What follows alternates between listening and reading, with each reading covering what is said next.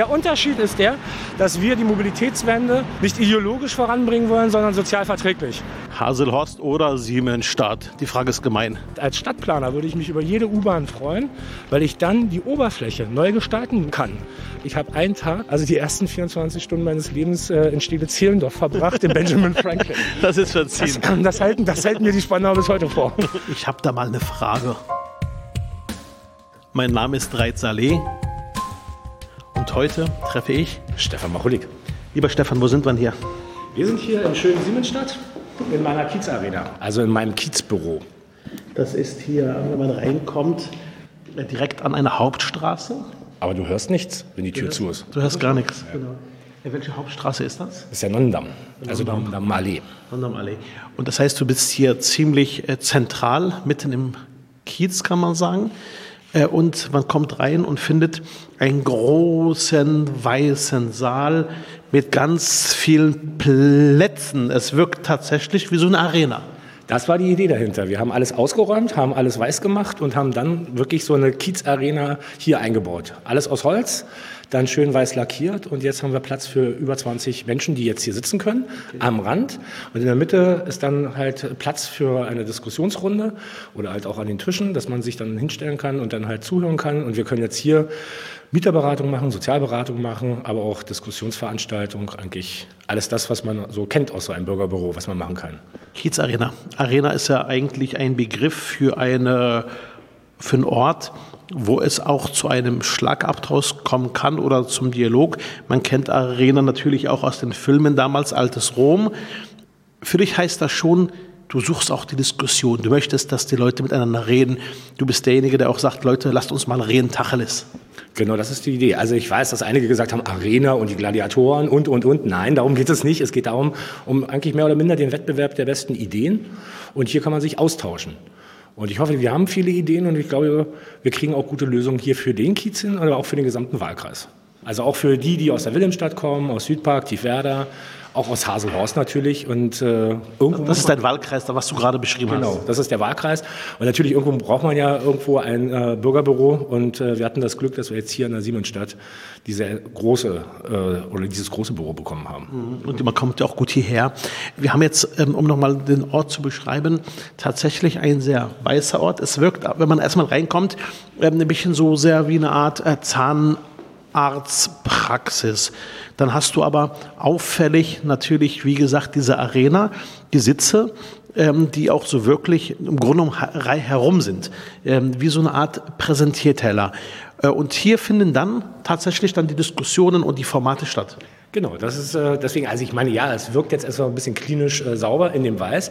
Wir haben extra das Weiß gewählt. Äh, es gab auch Ideen, mit Petrol zu arbeiten. Da sind meine Mitarbeiter tot umgefallen. Aber der Witz ist halt eben, äh, es soll eine Art White Cube sein, weil wir auch hier Ausstellungen machen wollen. Und deswegen sind die ganzen Galerieschienen da. Und das ist immer schön, äh, weil du ja nicht weißt, was die Künstler zum Beispiel an Fotos oder an äh, Bildern haben. Mhm. Und wenn ich jetzt noch mit einer Farbe komme, irgendwie Petrol oder ein richtiges SPD-Rot, und wir haben dann nachher nur noch blaue Bilder. Also dann beißt es im Auge und äh, deswegen haben wir erstmal alles weiß gehalten, aber es wird noch bunt werden. Ein sehr schöner Raum, ein sehr schöner Raum. Und in der Mitte hast du zwei Stehtücher für den Dialog. Wenn wir weitergehen. Ähm also du hast das Beste noch verpasst. Also unter der äh, Rückenlehne können wir hier auch eine Disco draus machen, weil wir okay. da unten drunter Ambiente-Licht haben, die dann halt auch zur Musik dann entsprechend den Farbwechsel machen und, und, und. Also ich lade dich ein, dass du auch mal abends kommst, dass du es mal voll und ganz mitbekommst. War eine kleine Spielerei, aber ich wollte auch irgendwann mal eine Disco haben in meinem Leben. Super, Macholik, Macholik Schlager-Event bin ich gern dabei. Biene Meier, äh, Schlagerclub, also das passt doch wieder rein. Hallo, Tachchen, Grüße, ne? Also wirklich ein sehr schönes Büro, ein tolles Büro. Also das ist schon ganz nett gemacht. Äh, wir hatten jetzt auch extra noch eine Küche eingebaut. Und äh, der Vorteil ist, wenn du sehr viel mit Holz arbeitest, bleibt immer etwas übrig. Deswegen haben wir uns dann hier auch noch gleich selber noch einen Tisch bauen lassen. Aus den Restbeständen vorne aus der Sitzgelegenheit. Natürlich das rote Sofa. Und ja, also hier können dann halt äh, unsere Mitarbeiter arbeiten, klar, aber halt auch äh, hier die Zeit äh, ein wenig verbringen äh, in der Pause oder oder. Mhm, aber schon sehr großer Raum, äh, verhältnismäßig mit anderen Büros ähm, und auch wirklich sehr großzügig und sehr auch tatsächlich auch einladend, also sehr schön. Wir sehen, wenn wir rausgucken, ein Innenhof. Ist das ein Innenhof, wo die Leute hier wohnen, oder? Das ist, äh, also das muss man sagen, wir sind ja hier bei der Charlottenburger Baugenossenschaft und die legt sehr viel Wert darauf, dass es, äh, also dass die nicht nur die Häuser gut aussehen, sondern dass dann auch wirklich äh, die Innenhöfe schön gepflanzt sind und halt eben auch, man sieht das jetzt um die Ecke, dann auch ein sehr schöner Spielplatz für die Kinder. Ähm, und das wird auch genutzt. Das ist hier, wenn, ja gut, heute hatten wir heute Morgen noch nicht so viel Sonnenschein, aber wenn die Sonne scheint, auf dem Nachmittag sind die Familien aus den umliegenden Häusern auf diesem Spielplatz und verbringen auch die Zeit. Dürft ihr den, äh, den Ort auch nutzen als Büro? Naja, also das müsste man dann nochmal mit äh, dem äh, Vermieter nochmal absprechen, ob wir dann zum Beispiel auch mal so ein kleines Fest machen können. Mhm. Also auch da ist äh, die Charlotte ja auch immer unterwegs gewesen, auch in Corona-Zeiten. Da gab es dann so eine kleine Gruppe mit äh, so einer Blaskapelle, die dann halt auch für die Anwohner was gemacht haben. Also wenn es im Rahmen hält, gehe ich schon davon aus, dass wir den dann auch nutzen können im Sommer. Die Sonne ähm, strahlt, der Himmel ist blau. Lass uns ein bisschen laufen in deinem Wahlkreis. Ja. Mhm. Okay.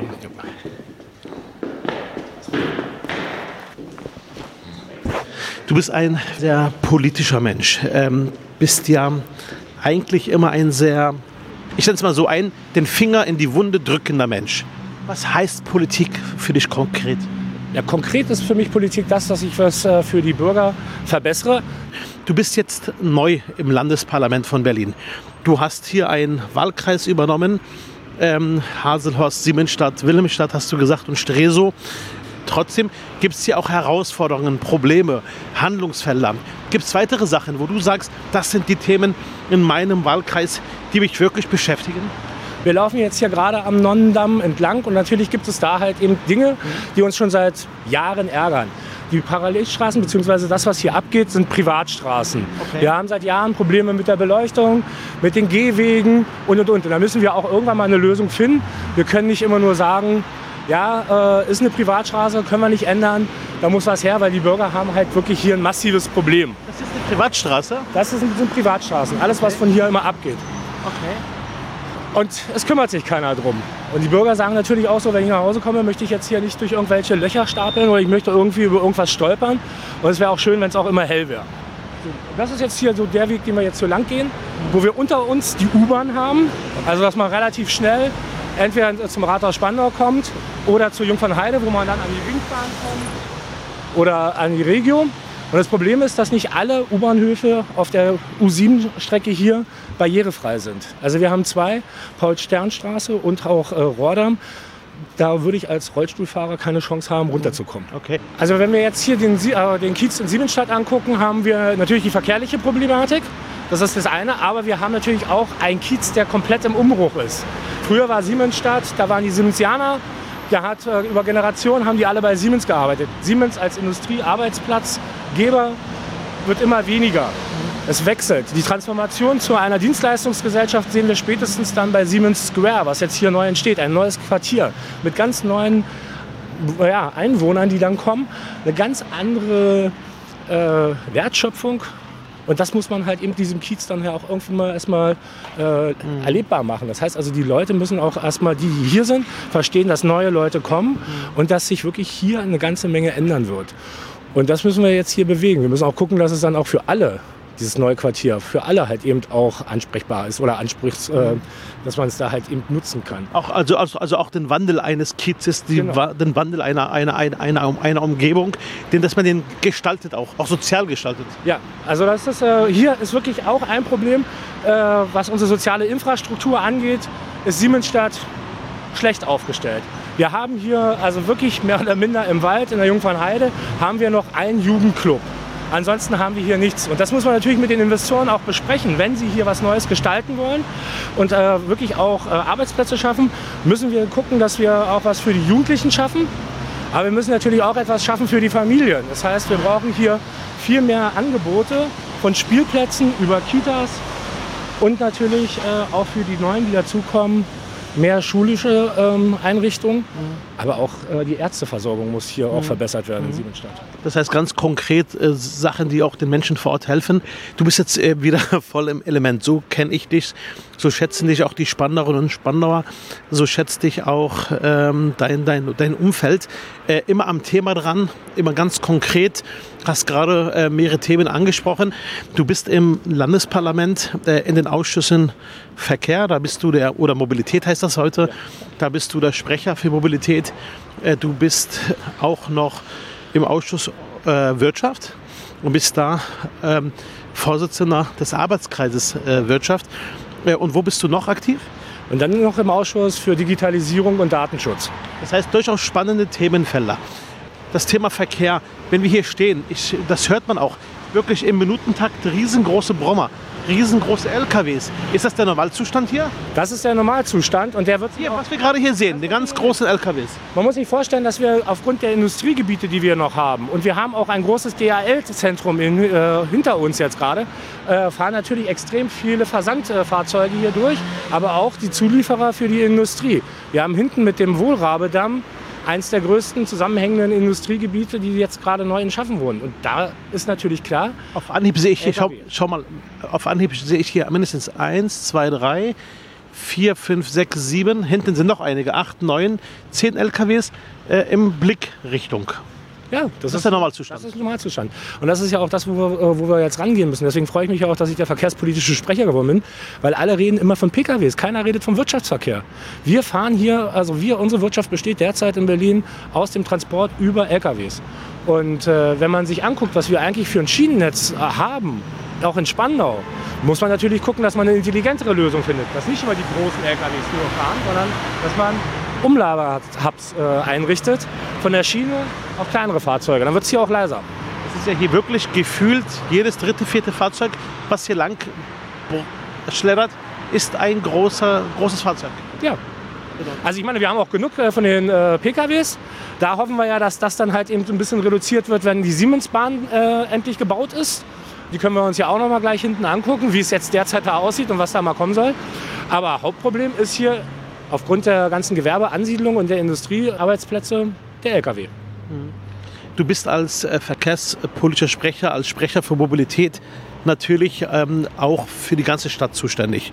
Das heißt, vom Norden bis zum Süden, vom Osten bis zum Westen. Wo sind denn die größten Herausforderungen deiner Meinung nach? Die größte Herausforderung, das ist eine schöne Frage. Also ich meine, ich habe jetzt auch die letzten Zeit auch immer da genutzt, äh, die Ringbahn von oben bis unten einmal, also wirklich am größten Fahrgeschäft äh, Berlins, äh, der Ringbahn halt einfach rum und habe mir die Sachen angeguckt, wo mir Kollegen gesagt haben, wir haben Probleme. zu sagen, in welchem Kiez wir gerade die meisten Probleme haben, ist wirklich schwierig. Wir haben wirklich so viele Baustellen in Berlin, angefangen von unseren Radwegesystemen bis hin halt eben zu Schnellstraßen, ÖPNV. Also ich glaube, es gibt keinen Ortsteil hier in Berlin, der sagen könnte, so bei uns ist alles wunderbar. Selbst da, wo es ruhig ist, sagen die Leute, naja, wäre schön, wenn die BVG auch vor Ort wäre. Mhm. Und äh, wir kennen es ja aus Spandau selber, auch da gibt es Ecken, da wartet man halt 20 Minuten auf den Bus und der Bus ist das einzige Verkehrsmittel des ÖPNV. Kann hier nicht bleiben die Mobilitätswende, wenn man hier steht und hier wirklich im Grunde genommen Sekundentakt brettern hier die großen LKWs gerade an uns vorbei. Wir haben gerade Schwierigkeiten, hier die Straße zu überqueren. Was heißt für dich die Mobilitätswende, Stefan? Mit deiner Sicht als Spandauer, aber auch durchaus mit der Gesamtsicht als Berliner. Ja, die Mobilitätswende kann nur funktionieren, wenn wir den äh, Bürgern äh, Angebote machen, dass sie den ÖPNV nutzen. Alles andere geht nicht. Also ich kann den Leuten nicht verbieten, dass sie äh, jetzt derzeit noch ein Auto fahren oder auch in fünf Jahren noch ein Auto fahren, weil wir es nicht schaffen, so schnell so viel Personal für die BVG, für die S-Bahn zu bekommen oder halt eben auch die ganzen Fahrzeuge, die wir eigentlich bräuchten, zu organisieren. Das heißt auch, wir werden jetzt mit diesem Pkw Individualverkehr noch leben müssen, aber wir müssen jetzt als Koalition verstärken dass wir mehr Angebote, S-Bahn, U-Bahn, ähm, aber auch äh, das Tramliniennetz darf nicht nur in Ostberlin sein auf gut Deutsch, wenn man noch diese Schranke im Kopf hat, sondern wir müssen auch viel mehr Tram jetzt rüberbringen in die Ortsteile von Charlottenburg-Wilmersdorf. Und die Tram ist auch eine Lösung für Spandau. Mhm. Also es sollte ein flächendeckendes Netz sein. Und wenn ich mich in ganz Berlin mit dem ÖPNV sicher, sauber und schnell bewegen kann, werden viele Leute wirklich auch ihr Auto stehen lassen und irgendwann mal die Entscheidung treffen, sich kein neues zu kaufen. Mhm. Hand aufs Herz. Ähm, hat die SPD beim Thema Mobilität ein Stück weit was verpennt? Nee, haben wir nicht. Also wir kennen die, wir kennen äh, die Problematiken, wir wissen, dass äh, mit dem Klimawandel, wir wissen, dass wir Dinge angehen müssen. Der Unterschied zwischen unseren ja, politischen ähm, Konkurrenten ist der, dass wir die Mobilitätswende nicht ideologisch voranbringen wollen, sondern sozial verträglich. Das heißt für dich, dass man die Menschen äh, äh, auch die Möglichkeit gibt, mitgenommen zu werden und nicht alles über den Preis reguliert, richtig? Weder über den Preis ausschließlich zu regulieren äh, oder über Verbote. Beides ist geht Auch über Verbote geht nicht. Geht nicht. Nein. Also du sagst, du sagst, die Menschen sind am Ende vernünftig. Wenn schaffst du ihnen ein Angebot, steigen die freiwillig um. Ja, natürlich. Wenn sie ein Angebot haben und sie sagen so, das passt, dann werden sie auch umsteigen. Hm, was spielt das Thema Fahrrad für dich für eine Rolle in deinem Gedanken bei der Mobilitätswende? Also Fahrrad ist ja meine man hat es ja auch jetzt auch im Wahlkampf gesehen oder vorher. Ich fahre sehr gern Fahrrad, weil ich meistens mit dem Fahrrad schneller bin, also in einigen Ortsteilen, als wenn ich mit dem ÖPNV hier fahre. Ähm, das sollte man ausbauen. Also diejenigen, die das können, die muss man unterstützen. Aber das Fahrrad ist nicht das einzige Mittel, um Verkehr in Berlin voranzubringen. Mhm. Wir müssen vieles tun. Wir müssen die Radschnellverbindungen herstellen. Mhm. Wir müssen es sicher machen, dass auch Kinder sicher sich im Straßenverkehr. Ähm, es gibt nach wie vor zu viele tote Radfahrerinnen und Radfahrer, weil einfach die Straßen insgesamt die Lage nach wie vor zu unsicher ist. Ja, also da sind auch, wir haben auch die Planung, was Kreuzungsbereiche angeht, auch tatsächlich immer noch aus den 60ern. Mhm. Wir biegen in 90-Grad-Winkeln an. Wir haben äh, tote Winkel und, und, und. Äh, da ist noch ziemlich viel, äh, was wir optimieren könnten, gerade im Kreuzungsbereich, um dann tatsächlich diese Vision Zero irgendwie wirklich mal zu erreichen. Wir haben uns das Ziel gesetzt, keine Verkehrstoten. Da sind wir leider noch ein bisschen weit entfernt, mhm. weil technisch viele Dinge halt eben dazu führen, dass in der Hektik des Verkehrs leider die Schwächsten übersehen werden. Mhm. Und das führt dann halt zu schweren Verletzungen und auch zu Toten. Und das mhm. wollen wir nicht und das können wir auch in Zukunft nicht äh, einfach so laufen lassen. Deswegen ja. müssen wir da ran. Da müssen, wir, da müssen wir definitiv ran. Zu viele Menschen sterben äh, bei uns auf unseren Straßen. Äh, das darf nicht zur Normalität werden. Man darf das nicht hinnehmen, sondern man muss immer wieder sagen, das darf nicht der Zustand sein, an den wir uns gewöhnen. Stefan, ähm, das Thema U-Bahn, das möchte ich trotzdem gerne mal ansprechen.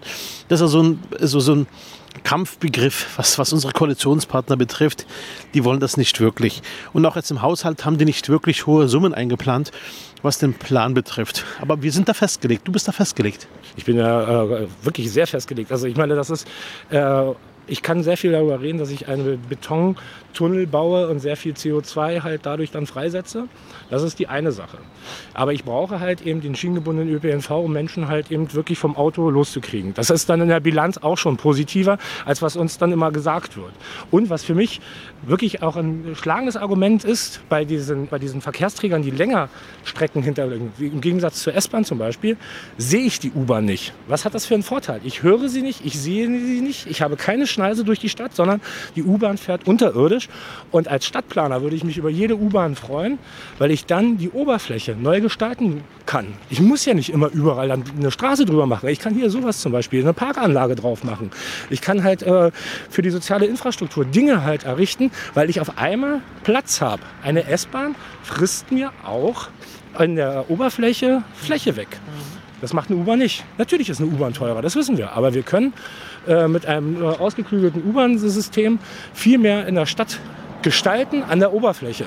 Und das ist für mich dann heute das schlagende Argument für eine U-Bahn.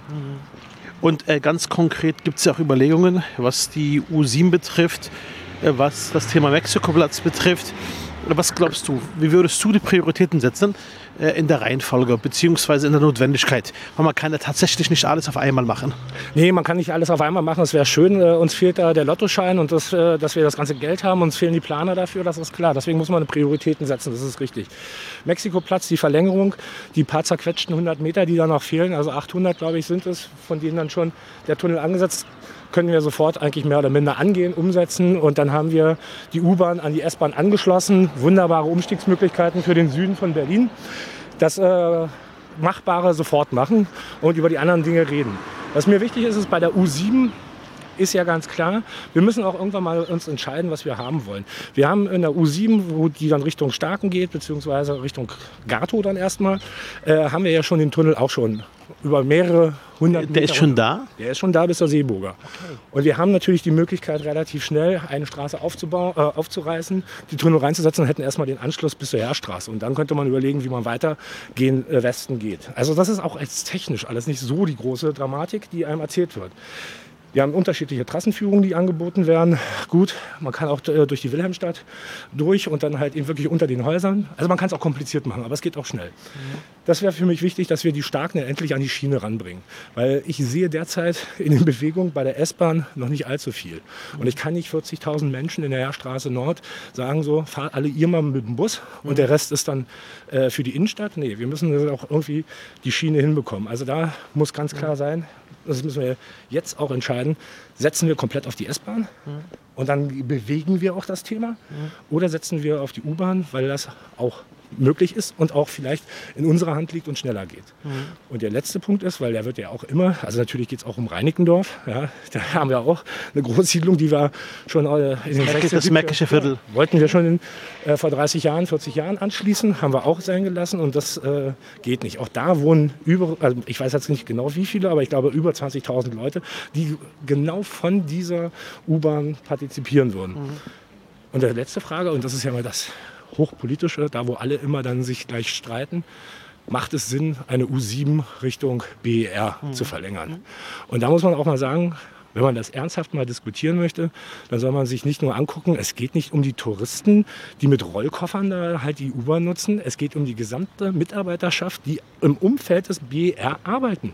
Die wohnen in der Nähe, da irgendwo in Neukölln. Da kommt auch noch vieles hinzu. Und ganz, ja, ja, da kommt noch eine ganze Menge dazu. Und dann haben wir auch noch Tesla in Grünheide. Also da sind viele Menschen unterwegs, die zum Arbeitsplatz müssen.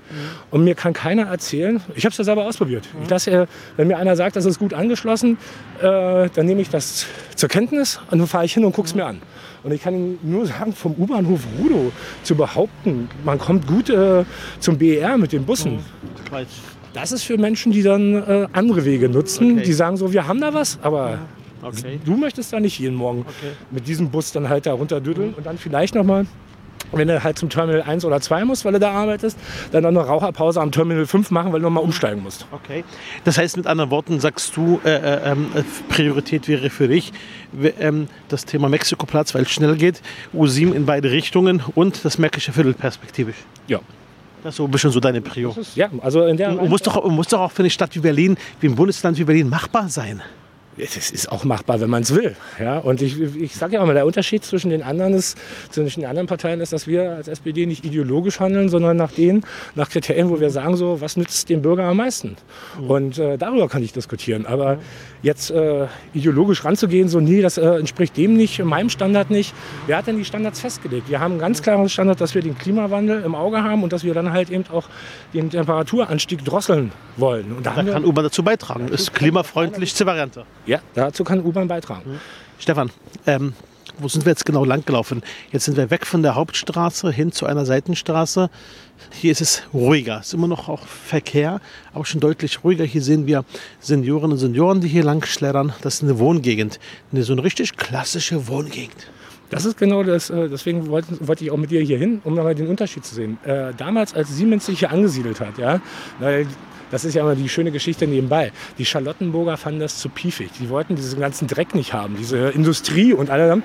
Und dann wurde auf diesem Feld dann halt äh, Siemens hier, äh, hat Siemens dieses Ge- Areal gekauft. Und für die Arbeiter, Arbeitnehmerinnen, haben sie dann halt diese Siedlungsbauten Mitgedacht quasi. gedacht. Und das ist sehr interessant, äh, architektonisch sich anzugucken.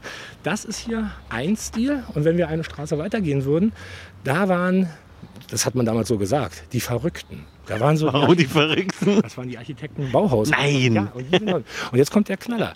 Weil die klassischen, äh, Also die Arbeiter haben gesagt, drüben wohnen die Verrückten, also die Architekten. also das, ja, aber nein, die auch entwickelt von den Architekten. Also das ist ein ganz anderer Hausbau. Und das ist hier ein funktionaler Bau für die äh, Arbeitnehmerinnen von äh, Siemens.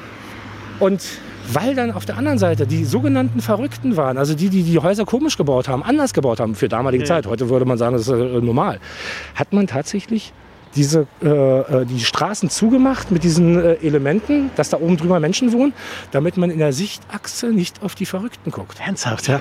Das heißt tatsächlich eine Art räumliche Trennung. Ja, die Architekten okay. aus diesem Kiez haben gesagt, so, unsere Leute sollen nicht diesen Blödsinn sehen, was die da hinten gemacht haben. Und ja. dann haben sie einfach die Straßen so zugemacht, dass man nicht mehr durchgucken kann. Ich bin ja, ich bin ja spannend, aber ist, glaube ich, bekannt. Trotzdem erfahre ich hier auch noch ganz neue Sachen. Ist schon sehr interessant. Äh, Stefan, ähm, wo haben denn hier die Leute etwas grün? Wo haben denn die Leute hier die Möglichkeit, mal abzuschalten? Also hier direkt leider halt viel zu wenig, aber wir laufen jetzt auf den Willems von Siemens Park zu. Das ist eine kleine Oase hier in der Siemensstadt. Mhm. Man muss schon ein bisschen unterwegs sein und dann kommt man halt auch äh, Richtung Haselhorst äh, mhm. zu den Rohrbruchwiesen, äh, wo man auch dann noch schon auf die Havel blicken kann mhm. und äh, ein bisschen Wasser hat. Aber es ist halt damals wirklich sehr funktional gebaut worden und da ging es nicht darum, äh, schöne Grünflächen zu haben. Da hat man noch ein bisschen die Innenhöfe vielleicht noch mhm. äh, ausgestaltet. Aber die Idee, dass ganze Familien rausgehen, in Wohnortnähe war damals nicht so angesagt. Ich meine, früher hat man dann große Biergärten gehabt, die gibt es heutzutage alle gar nicht mehr. Auch die Kneipen damals. Ja, aber du hattest mit Ruhwandel und weiß ich, da hattest du so riesengroße Ausflugslokale. Und da hat dann Vatern, Muttern und Kinder mitgenommen und dann sind sie dann auf den Sonntag nach der Messe oder weiß ich was, dann halt erstmal ein Bierchen trinken gegangen. Das war quasi ihre Erholung. Genau, das war der kleine Urlaub mhm. des äh, Arbeiters. Mhm. So. Stefan, wenn wir jetzt hier unterwegs sind in deinem Wahlkreis, wir haben uns über das Thema Verkehr unterhalten, Mobilität, über die Frage der sozialen ähm, Veränderungen in deinem Kiez, über das Thema Wohnen. Dann muss natürlich noch ein Thema her. Und zwar Siemens Campus. Das ist ja, glaube ich, mittlerweile bundesweit ein Projekt, was Beachtung geschenkt wird. Ja, also ich. Was, und, und deine Meinung dazu und eventuell auch die Sorgen oder sagst du, nee, alles tutti? Ja, alles tutti ist es nie. Also ich meine, ich war auch erstmal sehr skeptisch, weil ich natürlich sehe, dass also allein schon von der Stadtplanung äh, etwas, was als Industriefläche ausgewiesen ist, dann auf einmal Möglichkeiten bietet, äh, ein Mischgebiet daraus zu machen mit anteiligem Wohnen. Das ist natürlich eine Cash-Cow für Siemens gewesen. Also man muss das gestalten, dass es dann halt nicht wirklich nur so ein Profit Center von Siemens wird, sondern dass es auch tatsächlich was für den Kiez macht. Und deswegen verhandeln wir ja auch mit denen, dass die dann halt eben auch in der Verantwortung stehen, soziale Infrastruktur mitzuplanen. Und äh, wir sind auf einem guten Weg. Es gibt viel Diskussion hier im Kiez, wie dann halt die Wegebeziehungen sind und der Artenschutz äh, spielt eine Rolle, man will es gar nicht glauben, aber auch in Industriegebieten gibt es Dinge, die schützenswert sind. Mhm. Es gibt Denkmalschutzauflagen. Es muss hier reinpassen. Und wenn okay. es hier reinpassen soll, dann muss auch die Verkehrsverbindung wieder da sein. Also wir müssen alles mitspielen. Und das ist, kann eine Riesenchance für diesen Kiez hier mhm. sein. Und wir müssen heute alles daran setzen, dass es auch eine Chance ist und dass es nicht irgendwie so eine Art äh, gated Community wird. Mhm. Die ähm, Spandauer hier in deinem Wahlkreis. Ich habe es ja gerade meiner Meinung nach vorweggegriffen. Spandauer in deinem Wahlkreis. Sehen die sich als Spandauer oder sind die eigentlich gedanklich mit einem äh, Fuß schon eigentlich in Charlottenburg oder in Wilmersdorf oder halt in der Innenstadt? Naja, also von den ganzen Ortsteilen, die zu meinem Wahlkreis gehören, ist der Siemensstädter der speziellste. Der ist okay. kein Spandauer, der ist kein Charlottenburger, der ist Siemensstädter. Das sagt er auch so? Das sagt er auch so. Also da wird auch noch aus Generationszeiten halt wirklich der Name Siemens sehr hochgehalten. Weil auch so Stolz auch? Ja, das, ist, das wird jetzt durch äh, den Wegfall einiger Arbeitsplätze natürlich dann über die nächsten Jahre sich ein bisschen verändern. Das ziehen ja auch neue Leute zu. Aber der Siemensstädter ist Siemensstädter. Das ist beim Haselhorster nicht so. Der ist okay. Spandauer. Und genauso wie der, der aus Tiefwerder kommt, sich auch eher als Spandauer sieht. Ähm, aber Siemensstadt ist schon speziell. Genau. Wir machen ähm, zwischendurch äh, dann nochmal ähm, eine Runde. Ich fange einen Satz an und du ergänzt. Okay? Okay. Für mich bedeutet Spandau Heimat. Spandau ist eigentlich mehr oder minder der Ursprung von all dem. Bist du hier aufgewachsen in Spandau? Ich bin äh, kompletter Spandauer. Meine Mutter hat damals nur einen Fehler gemacht, weil sie die äh, beste medizinische Versorgung für mich haben wollte. Ich habe einen Tag, also die ersten 24 Stunden meines Lebens äh, in Stele-Zehlendorf verbracht, in Benjamin Franklin. Das ist verziehen. Das, das, halten, das halten mir die Spandauer bis heute vor. Okay. Natur und Fortschritt bedeuten für mich Natur und Fortschritt. Das ist eine schöne ist das ein Widerspruch oder? Nein, das ist kein Widerspruch. Äh, Natur kann jederzeit halt in alle äh, Bereiche integriert werden. Und wir haben ja auch eine Diskussion, wie, wenn wir Bebauung machen, ist das wirklich ein Gegeneinander oder gibt es auch ein Miteinander? Wir haben derzeit das Problem, dass wenn wir Neubauten machen, aufgrund der Kostenfrage relativ Standard bauen. Aber ich kann Natur auch einbringen. Es ist, ist alte Dinge, dass ich nicht Bäume fällen muss. Ich kann Bäume halt auch integrieren. Wir haben es ja im Falkenhagener Feld in einem Haus. Da steht der Baum in der Mitte und das Haus wurde ringsherum gebaut. Ich muss natürlich auch gucken, wenn ich was bewegen will, wenn ich Fortschritt in den Kiez bringen will, dass ich dann auch die Tiere äh, schütze und dann halt auch gucke, was kann ich am Gebäude verändern, dass es dann halt wirklich auch, äh, weiß ich, die Schwalben und weiß ich was alles oder Turmfalken, dass sie trotzdem existieren können. Also dass ich keine Betonareale äh, baue. Das haben wir in den letzten Jahren auch in den 2000ern noch viel zu oft gemacht. Wir haben betoniert und wir haben versiegelt. Ja. Wir brauchen neue Lösungen dafür. Auch durch, durch Lässigkeit. Ja, natürlich. Es gibt Momente, dann platzt mir der Kragen, wenn. Wenn ich sehe, dass Leute beratungsresistent sind und auf Argumente nicht eingehen. Dann macht, das macht dich wütend. Das macht mich wütend. Wenn Weil du das dann Gefühl brauche hast- muss ich ja nicht reden. Dann muss ich ja nicht Politik machen. Dann, dann schreibe ich es einmal auf, halte ein Plakat hoch und sage, das war's. Also Leute, die gar nicht, äh, also die fest, eine festgelegte Meinung haben, egal was du sagst, äh, es- du weißt, es funktioniert nicht. Genau. Also, äh, meine, das war ja in meiner vorigen Funktion bei einigen Themen so. Da konnte man machen, was man wollte. Da konnte man halt wirklich auch mit Argumenten und mit Gerichtsurteilen kommen. Das hat sie nicht beeinflusst, dann ihre Meinung mal vielleicht zu überdenken. Und sowas frage ich mich immer so, was soll ich dann noch machen? Als Spandauer sehe ich mich im Vergleich zu den Berlinern. Als der Ältere.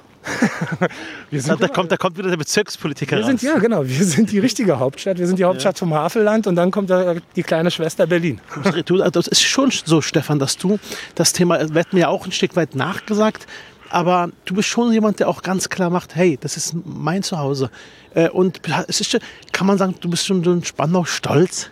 Naja, natürlich. Also ich meine, das erwarte ich von jedem Spandauer, dass er hier auf den Kiez stolz ist, weil er ja nun halt auch immer permanent von Berlin gebasht wird. Also Okay. da muss man halt eben einen kleinen Panzer aufbauen.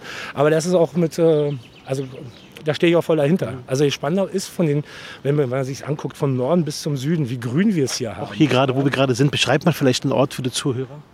Ein wunderschöner Ort hier. Das ist eine, das, was ich vorhin gesagt habe, diese Parkanlage, der, der Wilhelm von Siemens Park, wo wirklich eine, eine Oase ist. Und das Schöne ist, ist das, das sieht so aus, als ob es jetzt nur ein bisschen hier ein paar Bäume und ein Weg ist. Ein Wenn sich- riesengroßer Wenn man sich Bereich. das anguckt, das ist eigentlich das Band, was genau weitergeht. Wenn wir jetzt hier weitergelaufen würden, würden wir in die Jungfernheide kommen. Also genau zu dem Strandbad auf Charlottenburger Seite und dann halt auch wirklich durch bis zur Autobahn. Das ist also wirklich so eine, die grüne Lunge hier. Wunderschön, wunderschön hier. Artenreichtum wahrscheinlich auch, Artenvielfalt. Genau. Gibt es etwas, was dich ähm, zurzeit an einer Diskussion gerade beschäftigt? Ich gebe dir mal einen Tipp. A100. A100, ja. Das ist, Hast du gerade eine Rede gehalten im Parlament zum Thema A100? Wie ist da deine Position?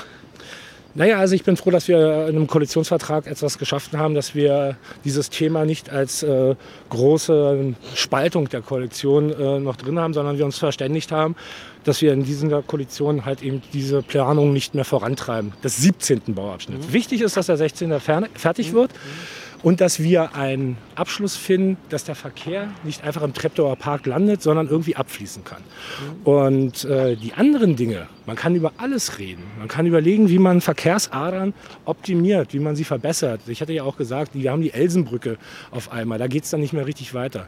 Aber man muss wirklich diskutieren. Aber ich kann nicht, und das hat die Opposition gemacht, ich kann nicht mit irgendwelchen Plänen aus dem letzten Jahrtausend kommen, also von 1998, 99 und sagen, das ist die Lösung. Das ist nichts.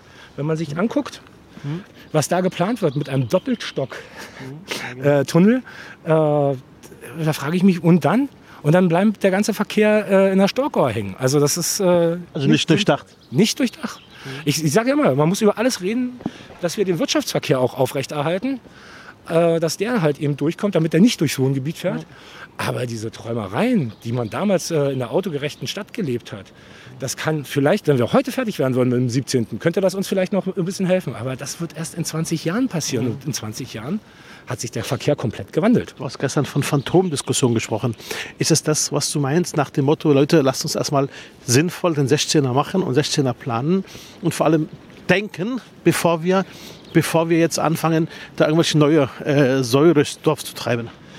Ich hatte das ja auch angeführt. Also der Bund, wenn er halt eben ein bisschen arbeitslos durch die Gegend äh, meandert und sagt so, ach, wir, äh, wir, machen jetzt mal den 17. Bauabschnitt, weil uns sonst nichts einfällt, äh, habe ich ja gesagt, wir haben mit dem Abschluss der 103, 104 Autobahn, Dreieck, Funkturm, Rudolf fürs Hellbrücke, wir haben für den Bund so viele Aufgaben für die nächsten fünf Jahre. Da braucht er sich nicht auch irgend so ein äh, altes äh, Projekt äh, wieder auf die Tagesordnung zu schieben und zu sagen, so ich mache was. Mhm. Sondern es gibt genug im Bestand der jetzt wirklich äh, neu gebaut werden muss oder halt eben saniert werden muss.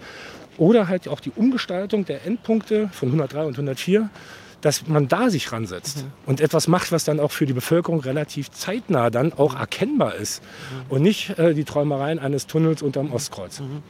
Stefan, du bist ähm, nicht nur der Politiker Stefan Machulik, bist auch der Mensch Stefan Machulik, äh, die Privatperson Stefan Machulik und bist Spandauer dein Leben lang äh, auch.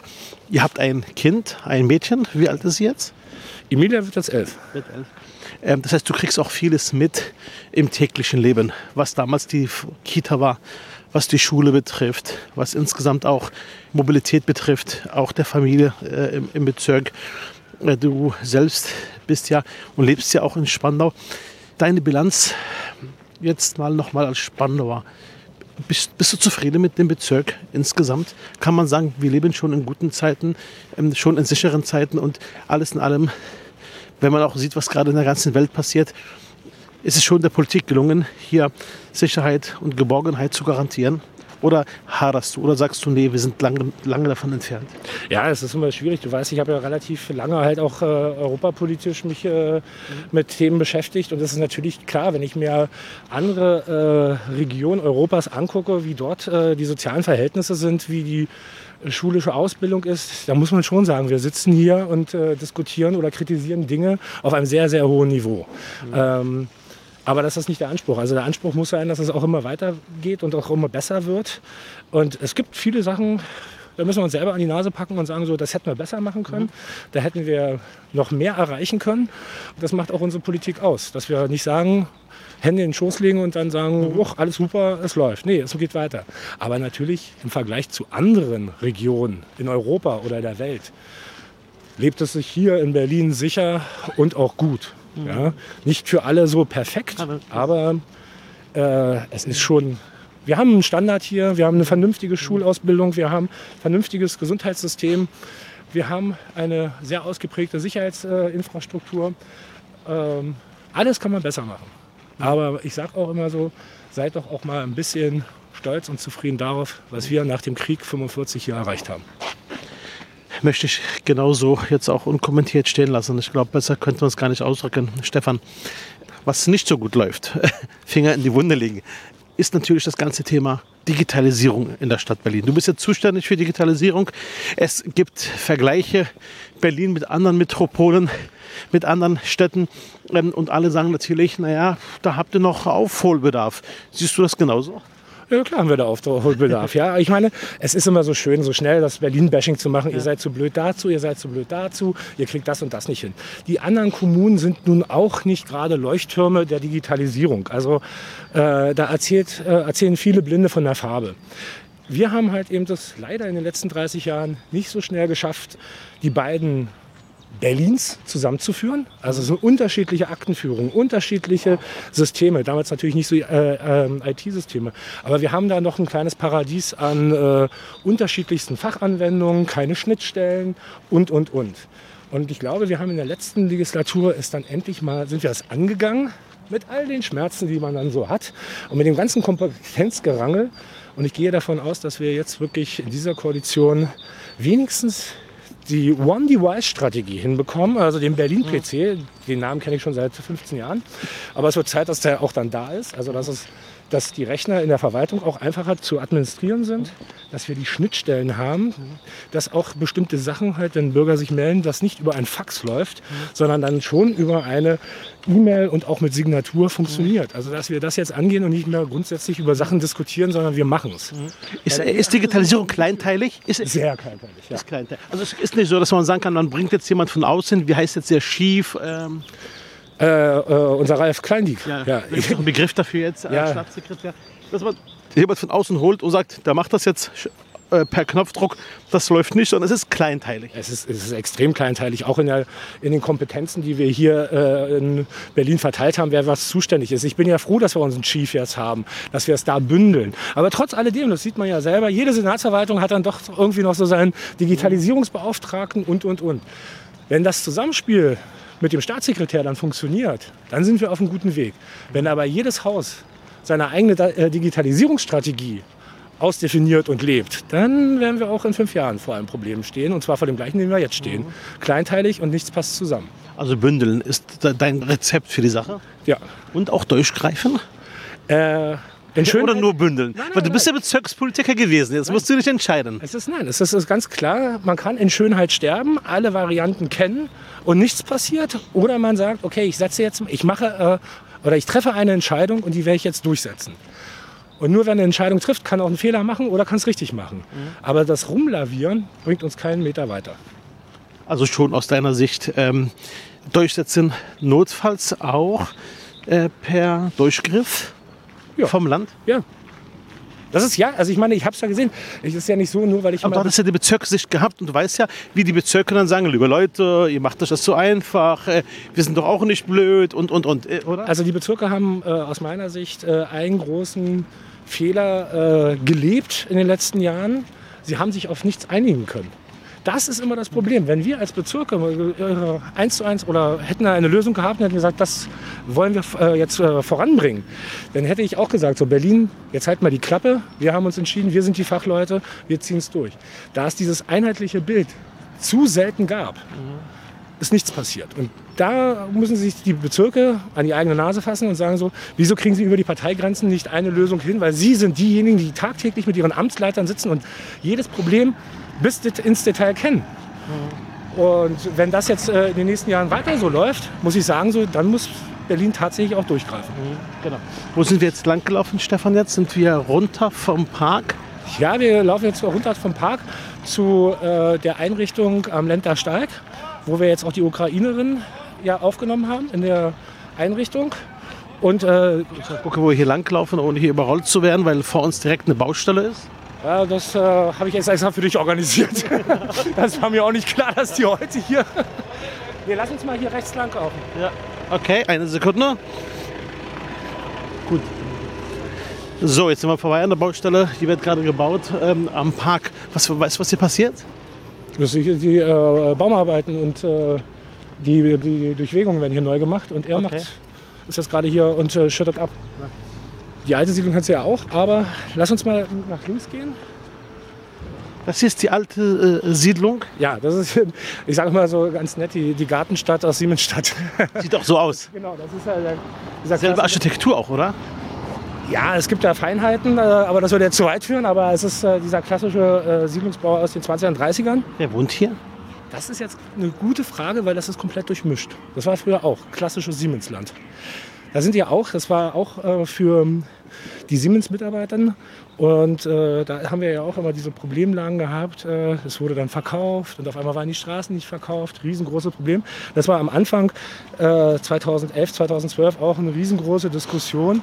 Die Menschen hatten gesagt, dass sie ihre Wasser- äh, oder Abwasser Leitungen sind defekt und es muss was gemacht werden. Es gab auf einmal keinen Besitzer mehr der Straßen. Okay. Und dann war es auf einmal, äh, hieß es, äh, diese Straßen, da wurde das Eigentum aufgegeben. Man lernt viel als Bezirksstadtrat, was so alles möglich ist. Und es hat wirklich ewig gedauert, bis wir dann eine Lösung gefunden haben, dass dann halt auch die Berliner Wasserbetriebe gesagt haben, bis hier und hier können wir euch helfen und dann müsst ihr es selber machen. Es ist bei der Privatisierung alter Siedlungen kommen sehr viele Fehler und Problemlagen 20, 30 Jahre später auf. Okay. Gut, jetzt laufen wir hier rüber äh, über, über, den Rohrdamm. Das ist der Rohrdamm und das ist dann ja auch so ein weiterer Teil. Wir würden, wenn wir jetzt rechts weiterlaufen, zum SC Siemensstadt kommen, dem größten Sportverein hier. Der hier auch angenommen wird im Kiez? Das ist, äh, der wird nicht nur im Kiez angenommen, der ist natürlich auch äh, spandauweit, äh, also für den Norden ganz wichtig. Äh, große Sportanlage mit großen Fußballplätzen, äh, okay. Schwimmbad, allem drum und dran. Auch viele äh, Kurse, die hier gemacht werden. Und da sind nicht nur Siemensstädter, da sind auch viele aus ganz Spandau da. Ganz Spandau. Auch eine schöne Erfolgsgeschichte eigentlich von damals gewesen, als das Land gesagt hat, sie möchten so ein Sportzentrum aufbauen. Und dann äh, hat es jetzt der SC Siemensstadt ja dann übernommen als Verein. Mhm. Aber das ist eigentlich eine Landesliegenschaft. Mhm. Du redest viel von Geschichte, du hast einen Gesamtüberblick. Man könnte sagen, du bist das wandelnde Lexikon Spandaus. Naja, das ist echt, es gibt andere, die vielleicht eher die Enzyklopädie von Spandau sind. Aber das ist, ähm, das hat ja relativ früh angefangen. Also als äh, irgendein so ein komischer Salema gesagt hat, so werden mal stellvertretender Bürgerdeputierter. Ich glaube, ich war der fünfte im Stadtentwicklungsausschuss. Genau. Habe ich das 2002 ernst genommen. Und ich kann da sehr detailverliebt sein und ein Aktenfresser sein. Und dann fängt man an und guckt dann halt eben jeden Stein sich an. Und naja, das sind jetzt 20 Jahre. Ne? Und dann äh, kennt man auch jeden Stein. Also sehr gründlich machst du das Ganze und auch wirklich ähm, sehr fachlich. Stefan, trotzdem bist du ja auch ein Sozialdemokrat. Ich weiß, dass dich das Thema rechter Gedankengut, äh, Nazis, ähm, nicht nur seit deiner SPD-Zeit, sondern vorher äh, schon bewegt hat. Der Kampf gegen die ewig Gestrigen. Äh, du wirst auch da schnell, äh, sauer ist vielleicht ein falscher Begriff, aber schon vielleicht wütend.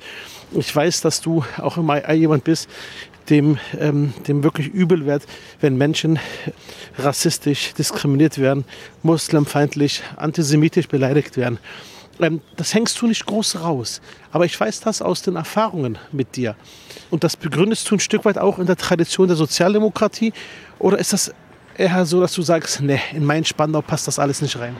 Ich glaube, Rechtsradikalismus passt nirgendwo rein. Äh, mir ist die Ideologie zuwider. Dieses äh, Abschätzen von Menschen aufgrund ihrer Hautfarbe, ihres Lebensstils, äh, ihrer sexuellen Orientierung, das ist, äh, ich muss es einfach so sagen, das ist aus, mein, aus meiner Sicht dumm und äh, du bist auch immer dabei bei Demos, auch schon vorher gewesen, äh, warst vorher auch in Spandau, lange bevor du Putsch aktiv warst, auch jemand, der auch die Auseinandersetzungen nicht gescheut hat, wenn es darum geht, auch die Demokratie und die Demokratiefälle zu verteidigen? Ja, weil ich glaube, dass wir ein bisschen eine demokratische äh, Basis haben, damit hier äh, wir alle gemeinsam zusammenleben können. Und der Rechtsradikalismus ist etwas, das die Gesellschaft spaltet. Da wird in Gut und Böse, wir haben es ja auch wieder im Abgeordnetenhaus gehört, es gibt auf einmal gute Flüchtlinge. Ja? Das haben die gesagt. Das, ja, das haben sie gesagt. Ich meine, ich musste das schon im Ausschuss vorher ertragen, dass das jetzt nicht mit 2015 vergleichbar ist, weil jetzt was ganz anderes kommt von Quantität und äh, Qualität. Mhm. Was heißt denn Qualität? Weil einer hellhäutig ist, ist er qualitativ wertvoller als jemand, der dunkelhäutig ist. Das macht dich sauer, wa? Das, ja, weil das ist Kolonialdenken, äh, das ist äh, dumm. Ja? Und dann ist der andere Mensch nichts mehr wert. Also, ähm, nee, da, ich bin da öffentlich relativ zurückhaltend, aber man darf mich nicht provozieren, weil dann knallt Finde ich, find ich absolut richtig und so kenne ich dich auch und so habe ich dich immer auch erlebt in dieser Frage, keine Kompromisse. So, Stefan, ich, ich schau mal auf die Uhr. Wir haben ja total überzogen. Ich würde jetzt gerne so langsam in die Schlussrunde kommen äh, und ähm, stelle dir, nee, vorher habe ich noch ein Thema und dann gibt es äh, die Schlussrunde. So, ein Thema hätte ich noch ganz kurz, müssen wir auch nicht zu lang machen das Thema Digitalisierung, das Thema Wirtschaft, das Thema Verkehr. Aber ein Thema hast du doch noch. Ja, also äh, Europa habe ich noch, das ist ein großes Thema. Das hast du kurz angeschnitten, aber du bist Europäer durch und durch. Ja, das ist halt äh, das ist auch eine lustige Sache. Ich bin da vom äh, äh, Saulus zum Paulus geworden. Ich bin da einer gewesen, der wirklich immer über Europa geschimpft hat, weil viele Sachen für mich nicht transparent waren und, und dass äh, ich auch mich hinterfragt habe, warum wurde etwas entschieden, warum in dieser Zeit und, und, und. Und dann hatte ich aber halt eine politische Ziehmutter in meiner Abteilung. Die Heike Liesfeld. Heike Liesfeld. Gott hab sie selig. Ja, das ist ähm, ja, jetzt in den letzten Jahren ein großer Verlust. Äh, ähm, aber ich muss sagen, so, die Frau hat mich wirklich da halt eben gerade gezogen, weil sie auch diesen europäischen Kontext hatte. Und äh, sie hat mir auch gelernt, halt erst wirklich alles zu hinterfragen, bevor man dann halt eben eine Entscheidung zu Europa trifft. Und wir haben sehr, sehr viele Nächte und auch sehr viele Veranstaltungen gemeinsam gemacht. Und ja, nach einer gewissen Zeit und äh, nachdem man das Ganze durchdekliniert hat für sich selbst, war ich ja dann auch dann der Sprecher vom Arbeitskreis Europa in Spandau. Und Aber es war schon für dich Herzblut gewesen. Also dieses, äh, dieses Großdenken weg von diesen Kleinstadtereien ist schon auch so eine Sache, die dich ja auch, muss man sagen, auch geprägt hat. Auch dieser, dieser äh, europäische Gedanke. Ja, es ist wirklich, wir, wir leben immer noch in unseren Nationalstaaten und glauben, dass diese Grenze, die wir dort irgendwo haben, irgendwie Gott gegeben ist. Es ist nicht so. Die Völker haben damals zusammengelebt. Äh, ich sage es immer so, äh, ob nun in Pommern oder Schlesien. Mhm. Und deswegen finde ich auch die Ansätze gut, dass man jetzt in Regionen denkt und nicht in den Nationalstaaten. Nun hat unser östlicher Nachbar leider politisch sich ein bisschen von uns wegbewegt mit der PIS-Partei, also die polnische Regierung. Aber es ist natürlich die Zukunft für äh, die Europa. Region in Brandenburg, dass wir äh, mit unseren polnischen Nachbarn Regionen bilden gemeinsame Universitäten haben. Also nicht nur die Viadrina, sondern halt wirklich auch weiter ausbauen. Dass wir wirklich auch sagen, so, es ist vollkommen egal, mit welchem Pass du da kommst. Äh, für die Region gilt das Gleiche.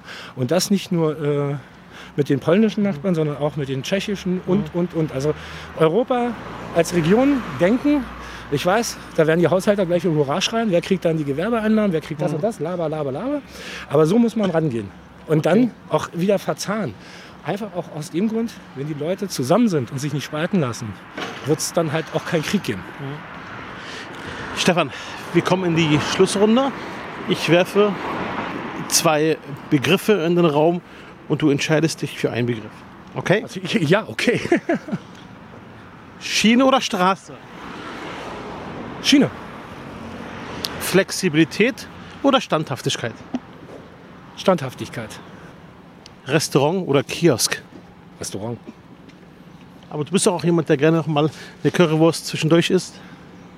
Aber nur die vegetarische und nur bei Costas auf dem Wochenmarkt, das weißt du. Okay. Shopping Mall oder Wochenmarkt? Bau. Also aus alter Zeit Wochenmarkt. Geduld oder Ungeduld? Ungeduld. Geduld kann ich. Nee, Geduld ist nicht meins. Nervenstark oder eher spontan? Ich würde es tiefenentspannt nennen, also nervenstark. Äh, Ist schon für dich wichtig, dass Ja. man auch Sachen äh, tiefenentspannt Man muss auch, auch, hinbekommt. man muss auch Sachen halt, äh, die man am Anfang als Anwurf bekommt, nicht gleich reagieren, nicht über jedes Stöckchen springen. Da muss man auch mal sagen, Abstand, ruhig bleiben. Haselhorst oder Siemensstadt? Die Frage ist gemein. Ach, da habe ich äh, salomonisch Hasi. Hasi heißt Haselhorst Siemensstadt. Ja, super, okay. ähm, Vegetarier oder Veganer? Vegetarier. Veganer, das ist äh, etwas, frag mich in fünf Jahren nochmal, vielleicht habe ich mich dann dem genähert, aber vegan ist mir noch einen Zacken zu unvorstellbar für mich. Also ich bin froh, dass ich äh, Vegetarier und Low-Carber bin. Äh, die nächste Stufe, frag mich in fünf Jahren. Gnade oder Rache? Gnade. Bist ein religiöser Mensch. Ja, und das ist äh, Rache. Es gibt ja immer den schönen äh, Spruch, äh, Rache wird kalt genossen.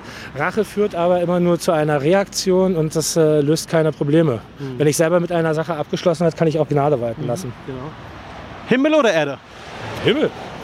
Vielen Dank fürs Gespräch. Danke dir. Danke schön.